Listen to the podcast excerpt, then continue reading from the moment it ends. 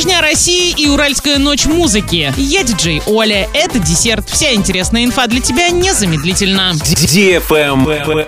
News. В Орске 26 февраля состоится Всероссийская массовая гонка «Лыжня России 2022». Начало мероприятия в 12.00. Открытие состоится в районе детского пляжа. Участие в массовой лыжной гонке могут принять все желающие. Главное – выбрать забег. Победители забега получат дипломы и памятные подарки. На лыжной трассе для всех желающих будет действовать прокат спортинвентаря.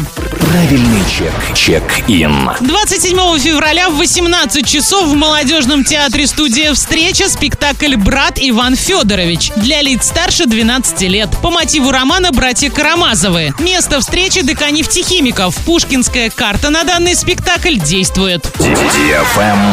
Лайк. Фестиваль «Уральская ночь музыки», который пройдет в Екатеринбурге 24 июня, могут посетить 300 тысяч зрителей. Ожидается, что фестиваль соберет 3000 музыкантов, которые выступят на 100 сценах. «Уральская ночь музыки» проходит в Екатеринбурге с 2015 года. В 2020 году мероприятие из-за пандемии перенесли на осень. В итоге на 50 площадках выступили полторы тысячи музыкантов. Концерты посетили 170 тысяч человек. В 2021 году фестиваль, также перенесенный на осень, прошел на более чем 70 площадках в закрытых помещениях Екатеринбурга для лиц старше 18 лет. Travel Guide. Эксперты рассказали, в какие города планируют поехать российские туристы на масленичные гуляния. В этом году праздничная неделя начнется 28 февраля и продлится до 6 марта. Рейтинг самых популярных направлений на Масленицу возглавили Ялта, Сочи и горный курорт Шерегеш. Также в список вошли Донбай, Санкт-Петербург, Пятигорск, Новосибирск, Казань и Суздаль. Дешевле всего отдохнуть в Пятигорске – 1231 рубль за номер в сутки. А самый дорогой вариант – Суздаль. Цены начинаются от 13 300 рублей. Чаще всего путешественники бронируют отели 56%, реже квартиры и дома. На этом все с новой порцией десерта специально для тебя. Буду уже очень скоро.